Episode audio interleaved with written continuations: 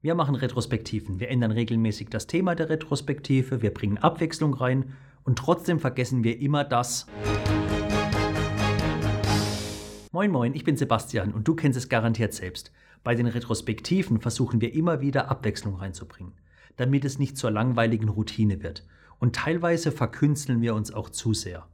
Wir machen die Toffifee-Retrospektive, wir schauen, was es im Retromat Neues gibt, wir bauen verrückte Whiteboards in Miro und noch vieles mehr. Und es ist auch nicht schlecht, was wir machen. Und wie schon gesagt, niemand hat Lust in jeder Retrospektive, jedes Mal nur über das Gleiche, was war gut, was war schlecht, was müssen wir verbessern zu reden. Ich habe letzt eine Retrospektive gemacht und bin ganz offen hineingegangen.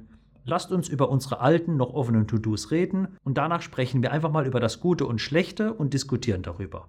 Was ist passiert? 1,5 Stunden später hatten wir sehr viel diskutiert und auch vier gute Änderungen identifiziert und festgelegt. Wie sah unsere Dokumentation aus? Drei abgehakte To-Dos, vier neue und das war's. Und weißt du, was das Team gesagt hat, als ich sie gefragt habe, wie sie es fanden? Sie fanden es super.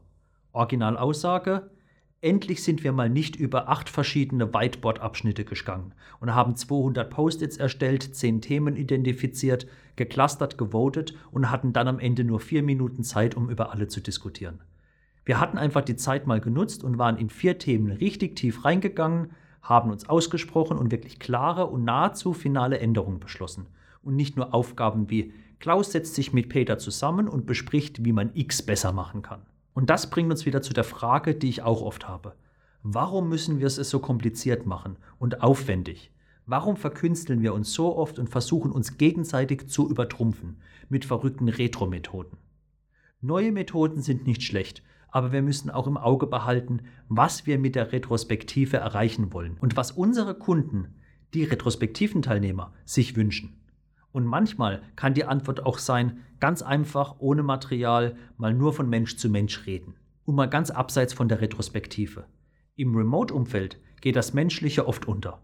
Ich kann dir deshalb nur dringend empfehlen, auch mal ein Remote-Team-Event zu machen. Besser remote als gar keins. In meinem Video darüber habe ich einige Aktivitäten vorgestellt und auch erklärt, wie man solch ein Event einfach aufziehen kann. Und hat mein Video dir gefallen? Dann würde ich mich über einen Daumen nach oben freuen und abonniere meinen Kanal, damit du mehr über Prozesse und Empowerment erfährst und nichts verpasst.